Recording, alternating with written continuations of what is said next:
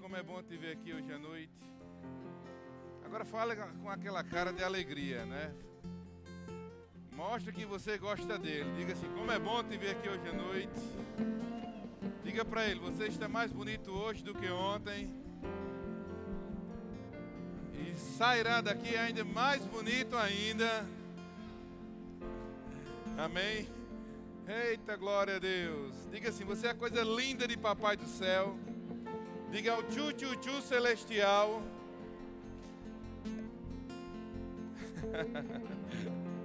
Ô oh, glória, você pode dar um glória a Deus? Você pode dar aleluias? Então fecha teus olhos, esquece essa coisa linda do teu lado agora. E se concentra apenas nele nesse momento. Se concentra apenas nele nesse momento se desprende de qualquer tipo de distração nesse momento. Apenas permita que o teu coração libere palavras de adoração a Ele. Apenas permita que o teu coração manifeste palavras de adoração a Ele. Oh Pai, te damos graças. Damos graças. Te damos graças porque cremos na tua bondade, na tua misericórdia. Te damos graças porque cremos que não sairemos daqui da mesma forma que entramos, mas sairemos transbordantes em tua palavra, sairemos transbordantes em teu espírito, sairemos encharcados do teu amor. Agradece, agradece. Vamos encher esse lugar com atmosfera de gratidão, irmãos. Aprenda uma coisa: corações gratos são terras férteis para milagres. Corações gratos são terras férteis para manifestação do poder de Deus. Agradece.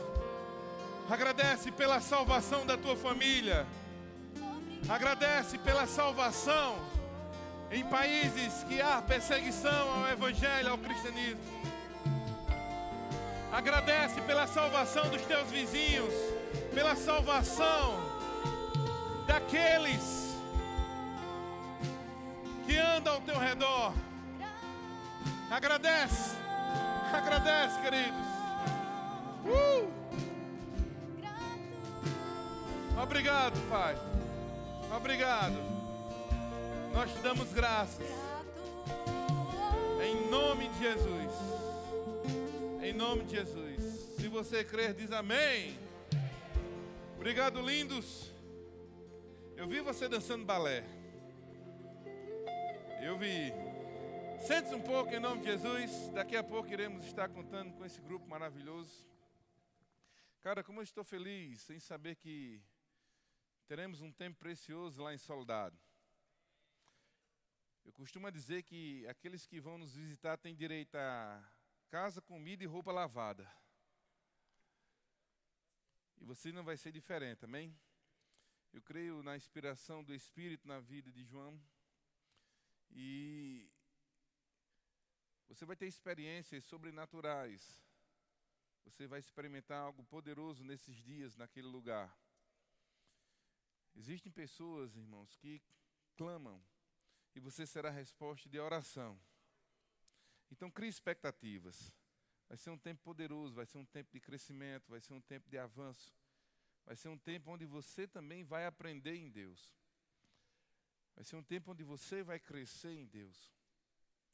Amém? Glória a Deus. Muito feliz pelo convite. Muito obrigado, esse casal lindo. Mas crie uma expectativa na palavra. A palavra, de fato, é que é a base da nossa vida. Abra a tua Bíblia no livro de Lucas, capítulo 10. Lucas, capítulo 10, a partir do verso 17. Lucas 10, 17. Se você encontrou, diga: Eu sou abençoado, bonito e cheiroso. Só 10% é isso. A Bíblia diz: Voltaram os, os 70 com alegria, dizendo: Senhor, pelo teu nome até os demônios se submetem a nós. Disse-lhe Jesus: Eu vi Satanás como um raio cair do céu. Verso 19 diz: Eu vos dei autoridade para pisar serpentes e escorpiões e toda força do inimigo. E nada, diga comigo, nada vos fará dano algum. Eita glória. Verso 20, a Bíblia diz: Mas não vos alegreis, porque os espíritos se vos submetem. Alegrai-vos antes, por estar os vossos nomes escritos nos céus. Se você tem seu nome escrito no céu, dá uma glória a Deus. Queridos, eu não sei você, mas podemos entender um pouco da empolgação desses 70 que votaram entusiasmados, empolgados, radiantes, porque pela primeira vez eles estavam tendo a experiência de expulsarem demônios, de ordenarem sobre os demônios através do nome de Jesus. Isso é uma experiência fantástica, isso era algo novo, isso era uma novidade para eles. Até então eles viam a pessoa de Jesus expelindo, expulsando demônios. Mas agora as Escrituras dizem que eles chegam empolgados, entusiasmados, porque os demônios se submetem a eles através do nome de Jesus. Que experiência fantástica. Eu não sei se você já teve a experiência de expulsar um demônio. Quem aqui já teve essa experiência? É maravilhoso. Como é bom. O mundo diz que você nunca esquece o primeiro beijo. Não é assim? E eu te digo, irmãos, você nunca esquece o primeiro demônio que você expulsa. É algo marcante, é algo tremendo. É uma experiência ímpar e eu tive essa oportunidade. De fato, eu e minha esposa, nós tivemos essa oportunidade há mais de 20 anos atrás. E eu te digo que essa empolgação que eles estavam ao se apresentar a Jesus não é algo diferente do que no qual nós estávamos. Eu me recordo, nós ainda morávamos aqui em Campina Grande, uns 20 anos atrás, e terminamos criando um vínculo, uma amizade com a família vizinha. Certo dia, a mãe, a dona da casa, chega na porta da nossa casa e diz: Por acaso foi você que jogou esse papel no meu quintal? Eu olhei para ela e disse: Não, minha senhora, nunca fui de jogar lixo na casa de ninguém. De repente sai a minha esposa e diz: Foi eu. Agora fiquei constrangido. Me casei com alguém que joga lixo na casa dos outros. E aquela mulher começou a chorar. Aí foi que eu não entendia nada mesmo. Eu nunca vi ninguém se emocionar com lixo. E minha esposa vai em direção dela, abraça, e eu estava literalmente viajando na maionese. E ela disse para minha esposa: Você não tem ideia das palavras que você escreveu naquele papel naquele momento alcançou o meu coração. Minha esposa tinha escrito a letra de uma canção que tinha manifestado consolo para aquela família. Você pode dar um glória a Deus? Olha o que um pedaço de papel pode fazer na vida de uma pessoa. E irmãos, terminamos de certa forma adotando aquela família em um aspecto espiritual, sendo que nós não éramos tão maduros na fé. Nós não tínhamos muitas experiências nessa palavra da fé. E éramos limitados, mas tínhamos o nosso coração voltado a ganhar vidas para Cristo. E certo dia, nós estávamos já perto de dormir, estávamos deitados, já era aproximadamente meia-noite, e começamos a escutar muitos gritos. Mas não eram gritos simples, eram gritos de desespero, eram gritos de terror. E logo de imediato, na minha mente, já veio aquelas cenas de filme de terror. E eu disse para minha esposa: se o telefone tocar, não atende. Foi eu terminar de falar e o telefone tocou. E ela saiu correndo em direção àquele telefone e disse: mulher teimosa pela caridade. Ela pega o telefone e na minha mente já estava processando toda a cena, todo o cenário. Tenta acompanhar comigo essa imagem. E a minha esposa no telefone diz: Não se preocupe, Jairo vai aí agora. E eu na cama disse: Eu não acredito que ela disse isso, não. Essa criatura. Quando ela veio, vamos, pelo amor de Deus, se levante. A filha da dona da casa se manifestou. E eu disse para ele: o que é que, pelo amor de Deus, eu tenho a ver com isso? Não, você é um homem de Deus. Você disse: não, eu vou não. Você nunca viu na TV como é que eles agem, não? Estava me referindo aos demônios. Porque tudo que eu tinha de noção acerca de demônio é o que eu via na TV. Vocês já viram alguma vez? Tá lá, né? O pastor pergunta: Como é seu nome? Tranca rua. É assim ou não é? É. Que você vai fazer com ela? Vou matar. Era assim ou não era? Era. Que time você torce? Campinense. Opa, foi sem querer. Saiu, viu, irmão? É impulso. E aqui tinha na minha mente era aquela cena, aquele cenário. E outra coisa, tudo que eu escutei acerca de demônios era o quê? Ele vai entrar no mais fraco. Ele vai entrar no mais fraco. Aí eu olhava para minha esposa e pensava, o mais fraco sou eu. Agora não vai dar certo. E ela naquela força, bora, você tem que ir, você tem que ir. Decidimos ir. Irmãos, as, as casas eram literalmente coladas. Eu nunca demorei chegar tanto no canto na expectativa do demônio cansar e ir embora. E eu ia pedindo perdão dos meus pecados, até do que eu não tinha cometido, irmãos. Porque o que vinha na minha mente é o quê? Eu sou o mais fraco. Minha esposa é corajosa. Ele vai olhar para mim e vai dizer: Ô oh, terra fértil! Entramos naquela casa, minha esposa toda empolgada, cheia de fé, cheia de ousadia, perguntou para a mãe, disse, onde é que está a sua filha? A mãe disse, chorando, está lá no quarto. Aí Pamela olha para mim e diz, vai lá. Eu disse, eu vou não. Eu digo, vai. Chegou o momento que estávamos no corredor, só eu e ela, disse, minha filha, pelo amor de Deus, você quer ficar viúva? E você já viu, irmãos, a expressão que o curioso morre cedo, só bastou colocar a cabeça na porta. Quando eu vi uma menina bem branquinha, com os cabelos pretos para cima, os olhos brancos e muito sangue descendo pela boca dela. Eu olhei para minha esposa e disse: Eu não entro ali nem a pau. Vai ver o Satanás que está naquele quarto. E ela começou a me empurrar, ficou aquele vai, não vai, ficou aquela situação dramática, literalmente um filme de terror na minha cabeça. De repente ela me empurra, me dá um sacolete para dentro do quarto, que eu estava com tanto medo que quando eu fui falar o nome de Jesus, a voz afinou, disse: Sai em nome de Jesus. Eu acredito que o demônio olhou para mim e disse: Oxe, tinha algo melhor para enviar, não? Voltei e disse para a Pamela: Olha, saiu não. Vamos chamar algum pastor, procurar alguém de fé. Pamela disse: Vamos, você é um homem da casa. Eu, deixo de ser hoje, mas eu não vou entrar naquilo. Ela vá pela caridade, menino, empurrou lá dentro, irmãos, e em um ato de desespero eu suspirei, dizendo: Jesus. Eita, agora é hora de você vibrar, amém? Quando eu disse Jesus, o demônio gemeu. Eu disse: opa, Jesus. Cada vez que eu citava o nome de Jesus, o demônio gritava. Até que chegou uma hora que, com ousadia, eu disse: saia em nome de Jesus. E o demônio saiu. Não, pelo amor de Deus, gente. Esse teu aleluia foi para me constranger. Você pode dar um glória a Deus pelo nome de Jesus. Que é bom rir da desgraça dos outros, né? Mas pega junto, irmãos. A menina é liberta, assustada, agora minha postura já muda. Eu olho para a menina, a minha voz fica grossa e eu digo: tenha calma, está tudo sob controle. Peguei a jovem, passei pelo lado de Pâmela, olhando para Pâmela, dizendo: está vendo aí? Chamei a mãe, o pai, disse: fique tranquilos.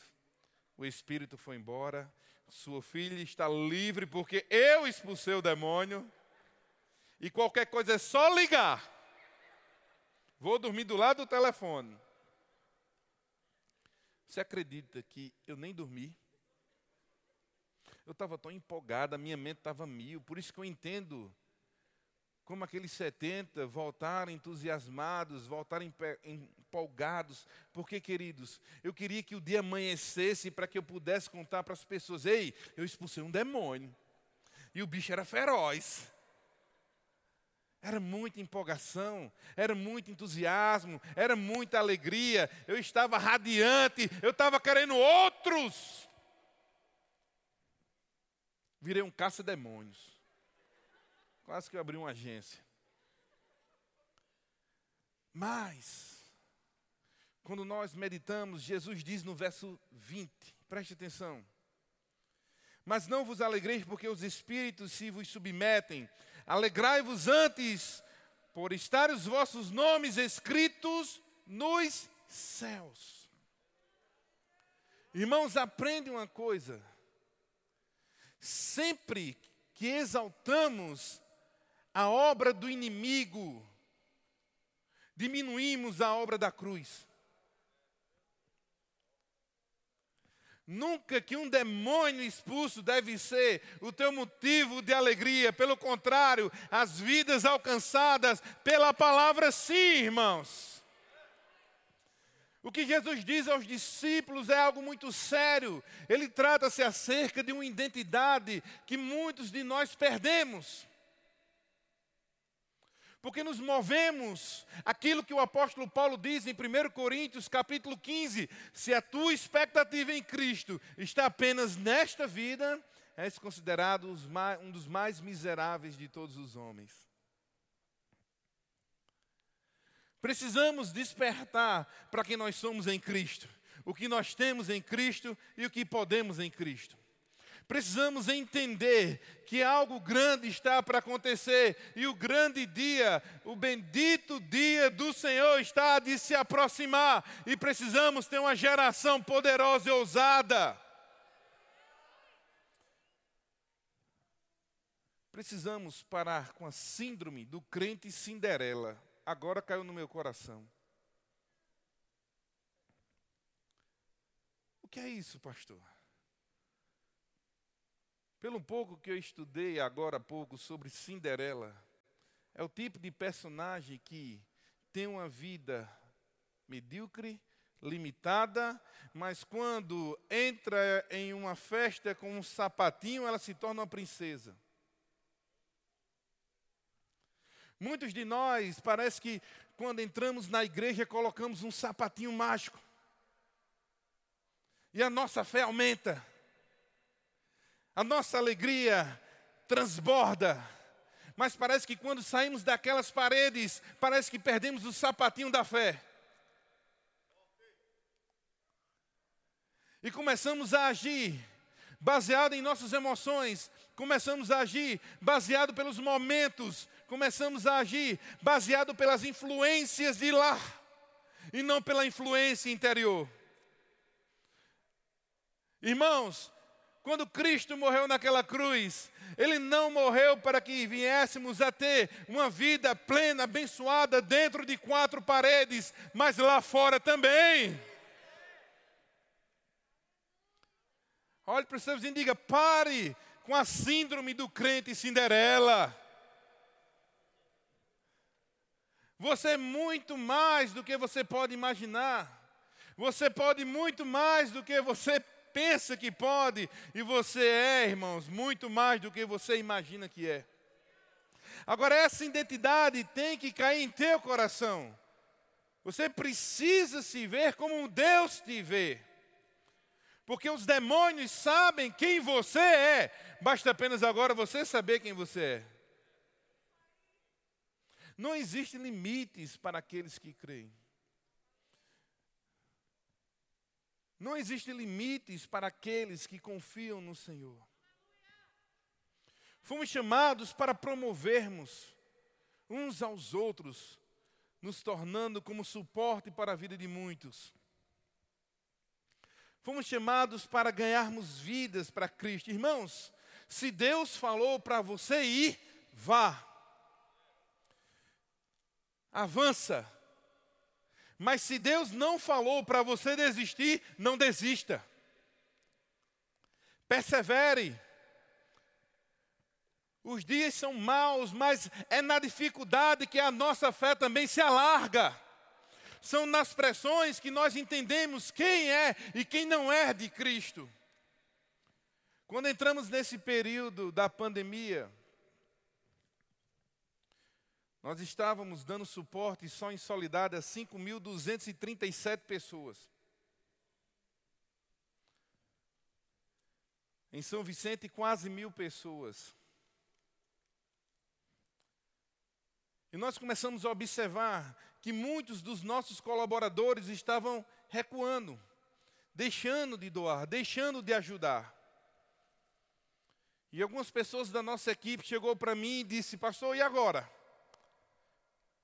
Iremos enfrentar tempos de pressões.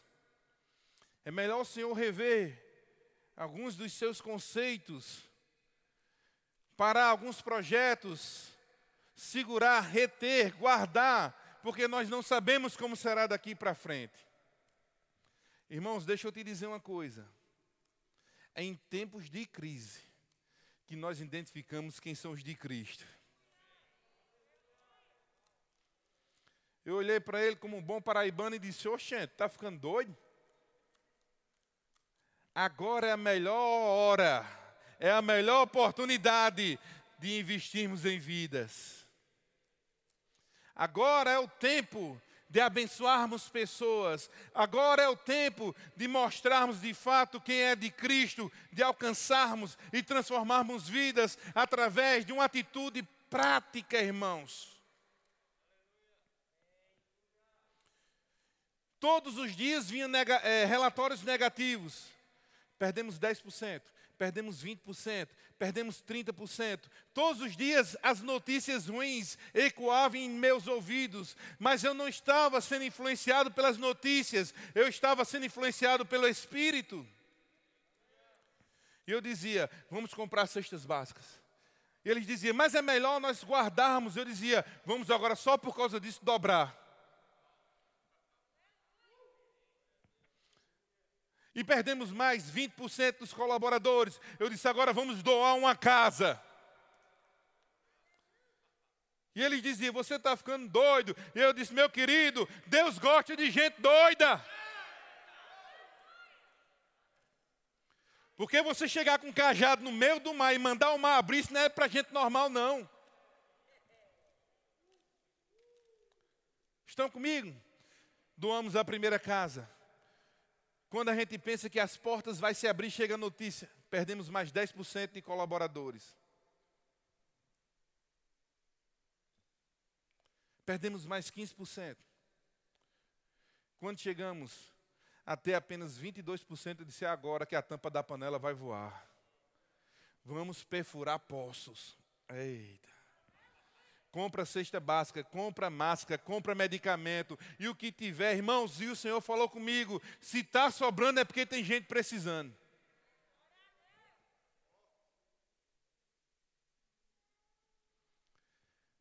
Milhares de vidas alcançadas. Simplesmente porque eu me recusei a ser influenciado pelas más notícias. Simplesmente porque eu entendi que de Cinderela eu não tenho é nada. Eu sou cheia do Espírito Santo. Dentro da igreja, como fora da igreja, onde quer que eu vá, devemos resplandecer a glória de Deus. As pessoas olhavam para mim dizendo: Você está ficando louco. Em seis meses, seis meses não, perdão, em oito, me oito meses, construímos quatro casas, doze poços perfurados, mais de 5 mil cestas básicas de alimentos. E deixa eu te dizer uma boa nova: não faltou, não vai faltar, e eu te digo uma coisa: vamos continuar avançando. Por quê, irmãos? Porque eu sou movido por aquilo que vem de dentro e não de fora. A minha expectativa está nele, irmãos, e não naquilo apenas que se baseia nesse momento. Que Deus é esse que nós cremos. Que quando vem as pressões, parece que tiramos o nosso sapatinho da fé e voltamos a ser aquela pessoa medíocre. Mas quando entramos nessas quatro paredes, ouvimos uma palavra, parece que colocamos novamente o sapatinho e nos tornamos príncipes, princesas. Ei, a Bíblia diz que você é embaixador de Cristo. A Bíblia diz que você é o sal da terra, a luz desse mundo, meu irmão. Onde quer que você vá, a bênção do Senhor vai te alcançar. Agora tudo começa aqui, ó. Tudo começa aqui. E eu ficava contando os dias. Um mês, dois meses, três meses. E quase que eu ia para as redes sociais reclamar com o povo. Dizendo, gente, vamos erguer a cabeça. Vamos se animar. Um ano, quatro meses e onze dias, o projeto Pequeninos ficou fechado. Mas foi um ano, quatro meses e onze dias que conseguimos dar suporte a todas as crianças e famílias. E o projeto abriu. As crianças voltaram. Sendo que eu disse ao Senhor: agora eu quero mais. O bicho agora vai pegar. Hoje eu estou pastoreando três igrejas, mas na época eu estava com duas conheci os meninos, Lucas, Felipe. Eu disse, vamos abrir igreja em Pocinhos. Eita. E eu disse, eu já quero abrir com um projeto. Eita. Tá a coisa mais linda do mundo. 40 crianças matriculadas. E ainda disse, eu quero mais. Três igrejas, três ONGs, três filhas lindas, um pai, uma esposa maravilhosa, ainda não estava satisfeito, ainda comprei um cachorro.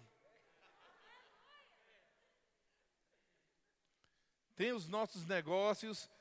Irmãos, esse negócio de eu não tenho tempo é desculpa para gente desorganizado. Porque quando se quer, se faz.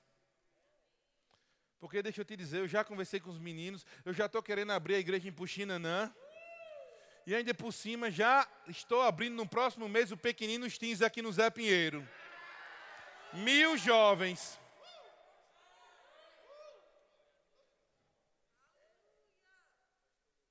É para a tampa da panela voar, meu irmão. O rei está voltando, estamos com pressa. É tempo de pararmos com essa síndrome de Cinderela, de entender quem você é em Cristo e que em Deus não tem tempo ruim, não. E se o negócio apertar, vai ter crescimento. Ele disse: Eu quero pequeninos teens. Aonde? Foram me oferecidos três locais, inclusive aqui o Meninão. Eu vim aqui, olhei e disse: rapaz, é legal, mas ainda não é o ideal. Me mostraram outro nas Malvinas. Eu disse: aqui é legal, mas ainda não é o ideal. E me levaram para o Zé Pinheiro. Eita glória. Quando entrei naquele lugar chamado Plínio Lemos, famosa Vila Olímpica, que eu coloquei os pés e o Senhor disse: é aqui. Aqui o bicho vai pegar. E quer que eu te diga outra coisa? Se for para fazer, faça bem feito. Porque, irmãos, o que tem de jovens na expectativa de você simplesmente criar um pouco de coragem de falar do amor de Deus para eles não está no gibi. Que nós criamos a falsa ideia de que eles têm que vir para cá. É errado. Somos nós que temos que ir. Somos nós que precisamos sair dessas quatro paredes para que possamos trazê-los para cá, fazer com que a coisa aconteça, irmãos. Por isso que muitos de nós estamos deixando a desejar naquilo que Deus tem para você, porque ainda não se entendeu, não criou uma identidade acerca de quem você é em Cristo. É bom demais expulsar demônio, irmãos. Que coisa boa livrarmos pessoas dessas pestes. Mas melhor ainda, irmãos, é nós fazermos com que eles cresçam no Senhor, sejam alcançados e eles comecem a bater as suas asas e voar para o reino. Vamos mudar a nossa concepção acerca de um estilo de vida em Deus, de acharmos que as coisas estão bom demais para nós. Glória a Deus, irmãos. Mas no livro de João, capítulo 10, verso 10, a Bíblia diz que o ladrão se não vem para roubar, matar e destruir. Mas na parte B do verso, a Bíblia diz: Mas eu vim para que você tenha vida, e a tenha em abundância. Glória a Deus, agora deixa eu te explicar. Digamos que esse copo seja a sua vida. Digamos que isso seja você. E digamos que a água seja a vida de Deus.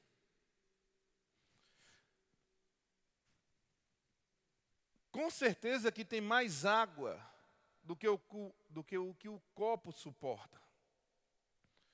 Digamos que a vida de Deus seja derramado em você. Jesus disse: Eu vim lhe trazer vida. A vida de Deus só vai servir para você até a boca do copo. Isso significa o quê? A vida dele vai te completar. Você estará pleno nele. Agora, abundância. Abundância é ter, ser ou fazer além do necessário.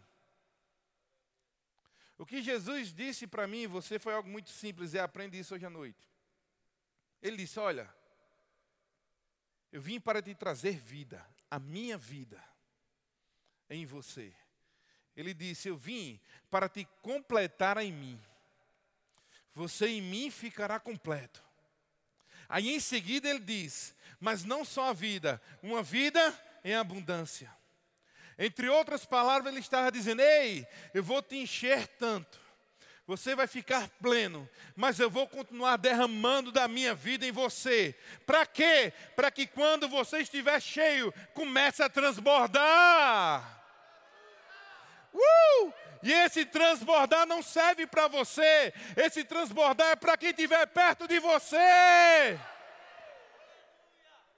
Irmãos, entre outras palavras, ele estava dizendo: Ei, vai ter uma porção que vai vir de mim, mas não é para você, porque você vai estar completo, é para quem estiver perto de você.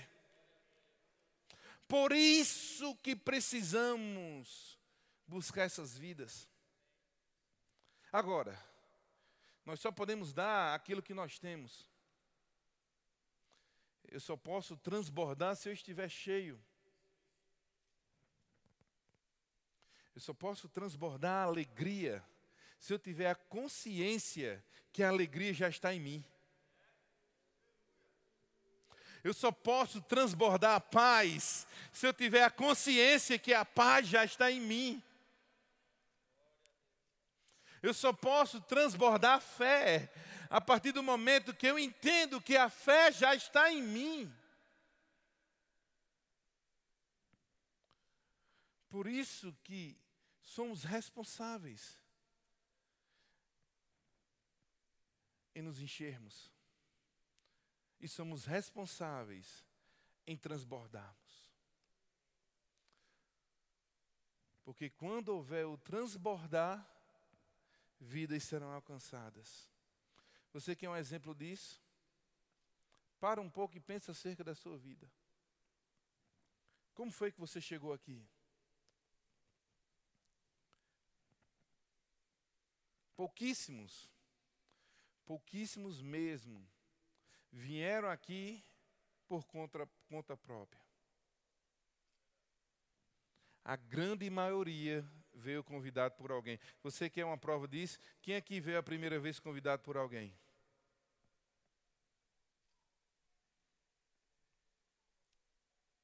Sabe o que aconteceu? Aquela pessoa que te convidou estava transbordando e você foi alcançado pela graça de Deus. Não podemos parar, queridos. Nós vivemos em uma realidade um pouco diferente da maioria de vocês. Nós nos deparamos com fome, nós nos deparamos com nudez, nós nos deparamos com perigo. Nós nos deparamos com a miséria, com aquilo que a comunidade chama de escória.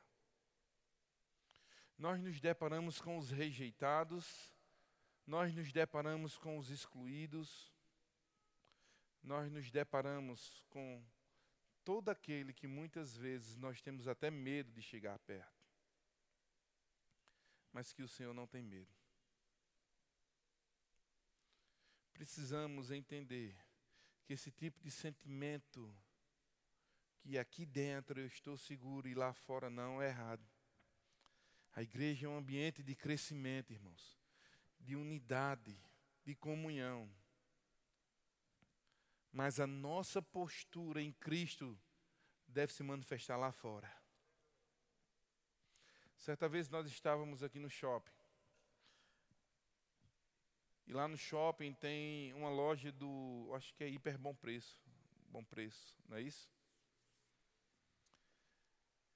E certa vez nós estávamos indo e tinha a seção das TVs, onde ficam as televisões. E estava aí Pâmela, nós estávamos passando, eu não me lembro o que nós íamos fazer. E eu me deparo com um cara todo sujo, mal amanhado, sentado no chão, encostado em uma vitrine, algo desse tipo, assistindo às TVs. E nós somos muito rápidos a julgarmos. Nós temos uma habilidade de lançarmos pensamentos e palavras sobre as pessoas que, se usássemos em prol do reino, muitas vidas seriam alcançadas. E rapidamente eu olhei para aquela situação, não falei nada para Pâmela, mas a minha mente rapidamente atirou contra aquele homem, dizendo: que coisa ridícula. Um cara aqui, bem à vontade, todo sujo, assistindo TV aqui, como se estivesse na casa dele. E continuei. Um pouco mais para frente, o Espírito fala no meu coração: volte naquele rapaz e diga que eu amo. E olhei para aquele cidadão e disse: Não, só pode ser brincadeira um negócio desse. E quando eu fui chegando perto dele, eu perguntei: Está tudo bem com você? Ele olhou para mim e disse: O que é que você quer? Eu disse: Eu não quero agora mais nada, tá bom. Esse é que eu não digo mesmo que Deus ama. Eu voltei e disse: Ó oh, Senhor, fiz minha parte, ele me rejeitou. O Senhor disse: Volta e fala do meu amor para ele. Eu disse: Pela caridade. Ele não vai querer, não. Eu voltei para ele mais uma vez, todo constrangido. Ele já foi olhando para mim com aquela cara e disse: Eu vou te matar. Eu disse: Está tudo primeiro aí. E ele fez assim para mim: Vai, vaza, vaza. Eu vazei. E eu disse: Eu vou me embora daqui. E uma terceira vez o Senhor falou comigo: volte para lá e fale do meu amor para ele. Aquilo foi tão forte que agora eu rasguei a seda mesmo. Eu disse: rapaz, sabe de uma coisa? Eu aprendi com os meu pai que remédio para doido é oito doido. Já ouviu essa expressão? Que remédio para doido é outro doido. Eu não tive conversa. Peguei e sentei do lado dele. Ele olhou para mim e fez: É doido, é? Diga agora sou. Somos dois. Ele disse: O que é que você quer? Eu disse: Eu quero te dizer que Deus, por três vezes, me inquietou para dizer que Ele te ama. Eu não sei que bagaceira de vida é essa que tu está levando, mas ele mandou vir três vezes dizer que ele te ama. Agora eu engrossei a voz.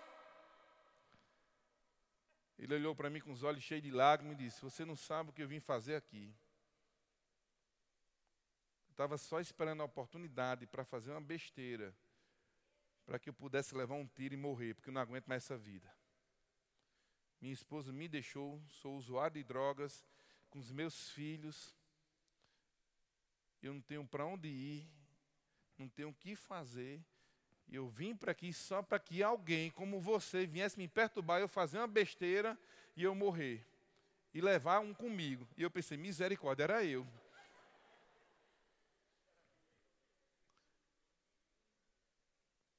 Eu disse, deixa eu te dizer uma coisa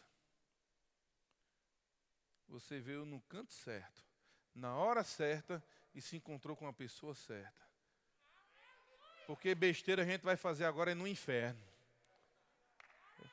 Deus quer transformar a tua vida, quer mudar a tua história, quer trazer restituição e a tua vida vai ser totalmente transformada se você entregar a sua vida a Ele.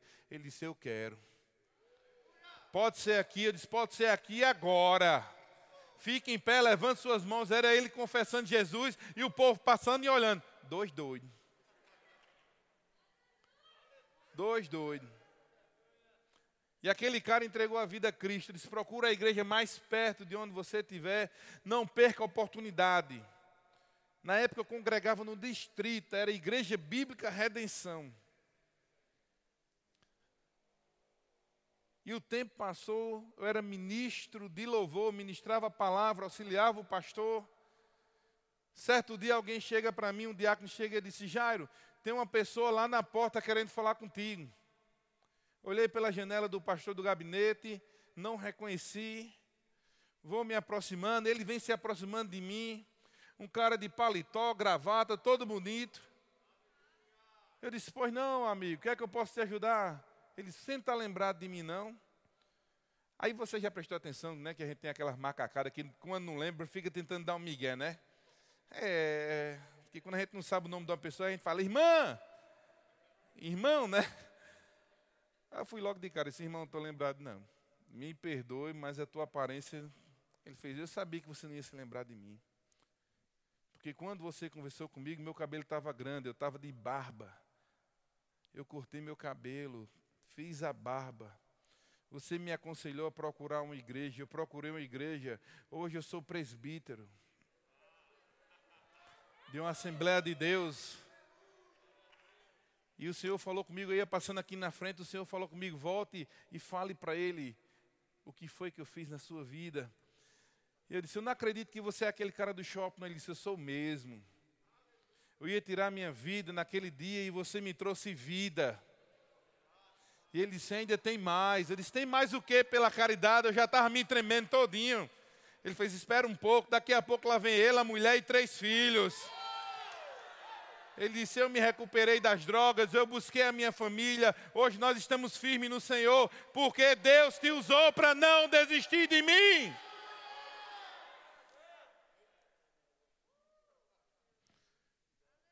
Meu irmão, Para com essa síndrome de Cinderela de achar que você não pode. Você pode. Para de achar que você não é capaz, você é capaz. Porque não é você, é Ele em você.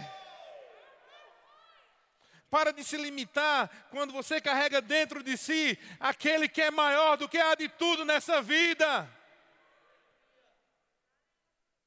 Quando começamos, quando começamos o projeto, não tínhamos literalmente um pau para dar no cachorro, nem cachorro. Nem cachorro, graças a Deus. E eu criei expectativa nos outros. Se Deus falou comigo, todo mundo vai doar. Agora vai chover dinheiro. Eita, aleluia. Vai ser fácil demais. E comecei a divulgar às pessoas: olha, Deus falou comigo de um projeto chamado Pequeninos, vamos ajudar crianças carentes. Você quer me ajudar? Não, irmão, agora não. Passei quase um ano divulgando, precisávamos mudar toda uma estrutura para adequar o projeto. Procurava todo tipo de gente e ninguém chegava junto.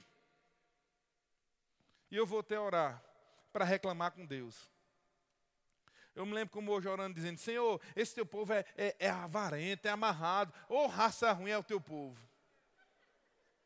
É, está por fora de um crente carnal como é bicho ruim. Esse povo não presta, não. Mata tudinho.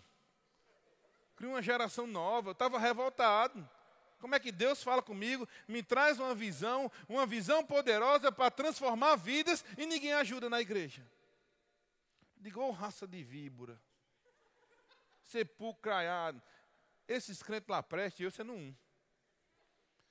Tem algo errado, Deus, tem algo errado. E o Senhor falou comigo, assim como eu te escuto, ele disse: tem algo errado. Eu disse: eu sabia. Esse povo é ruim. E o Senhor disse: o erro é você. Eu disse: oxe, a gente já muda a voz, né? Eu? Porque eu estou correndo atrás de todo mundo. Eu rodei quase o Brasil todinho, o povo é tudo assim, a mão fechada, eu sou errado. E o Senhor disse: Eu dei a visão a você, eu dei o projeto a você, e até agora tudo que você fez foi pedir aos outros, você não deu nada.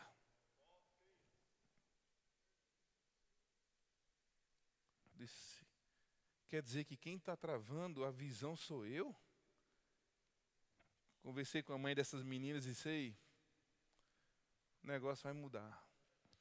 Vamos vender o carro, vamos vender videogame, vamos vender TV, vamos vender computador. O que tiver de ser vendido vai ser vendido, porque a visão vai se cumprir. Irmãos, aprenda uma coisa nessa noite: Deus, Ele não age. Como assim, pastor? Toda ação pela parte de Deus já foi concluída e perfeita na cruz do Calvário. Deus ele reage. Porque a Bíblia diz que ele se move pela fé. Você dá o primeiro passo e o segundo ele te carrega nos braços, irmãos. Mas enquanto você não der o primeiro passo, ele não vai mover uma palha. E as pessoas diziam: Isso é loucura, vai quebrar a cabeça, é problema, para que está se envolvendo com esse povo? Você vai escutar palavras negativas em relação à visão que Deus te deu. E muitas vezes de pessoas próximas de você. E muitas vezes de pessoas que você até admira. Mas deixa eu te dizer uma coisa. Se Deus te mandou fazer, faz. Porque a provisão vem na obediência. Porque, queridos, quando nós crescemos, estávamos crescendo nesse ministério, tudo que nós tínhamos de expectativa era sairmos de Campina Grande para ir para uma cidade que tivesse pelo menos praia. Eu queria ir para uma cidade que tivesse um shopping grande. E Deus me manda ir para Soledade. Não tinha shopping, lá tem um armazém Paraíba. Não tinha praia, mas tem um açude do estado. Ele disse, mas pela caridade, estou saindo de uma cidade de 450 mil habitantes para morar numa cidade de 15. Estou regredindo. Irmãos, aprenda uma coisa nessa noite. A tua prosperidade, o teu sucesso não está no lugar, está na obediência. Você não tem ideia como é maravilhoso viver debaixo de uma direção do Espírito. Porque o problema de muitos de nós é que estamos desfrutando de um sucesso fora de um propósito, e todo sucesso fora de um propósito gera frustração. Mas quando nós entramos no propósito de Deus para a nossa vida, iremos ter um sucesso que não tem prata ou ouro no mundo que se compare. Busca a direção do Espírito, busca entender qual é a vontade de Deus para a tua vida. Para com essa mentalidade de Cinderela, de achar que você não é capaz, um pobre coitado, abandonado, largado e humilhado. Nós fomos comprados com o sangue precioso de Jesus, nós fomos pagos com um alto preço, não devemos andar cabisbaixo. Por isso que quando eu olho para uma criança carente, quando eu olho para uma criança passando dificuldades, a primeira coisa que eu faço com que ela declare é: eu estou crescendo em sabedoria, em estatura e em graça para com Deus e os homens, porque Deus não fez coitadinhos. Eles só precisam entender quem eles são em Cristo. Eles só precisam se ver em Cristo. Por quê, irmãos? Tudo está aqui, ó. Fique em pé em nome de Jesus. Olhe para os seus diga, você está por fora. Não, agora fala com aquele olhar 44. Levanta a sobrancelha e diga, você está por fora do que você é capaz. Olha para ele, dá uma sacudida santa nele, balança ele carinhosamente até ele dizer ai, diga, ei, Deus conta com você, meu irmão.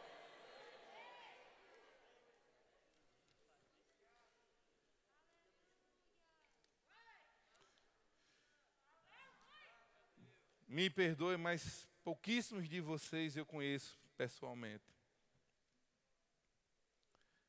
Mas Deus conhece o teu coração. Eu não sei como você chegou aqui hoje à noite.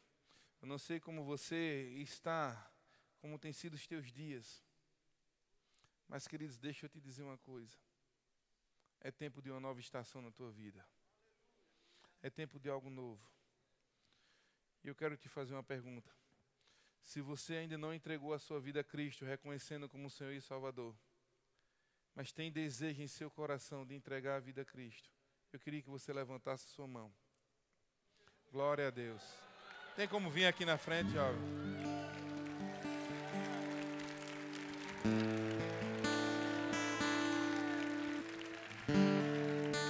Quem é a segunda pessoa?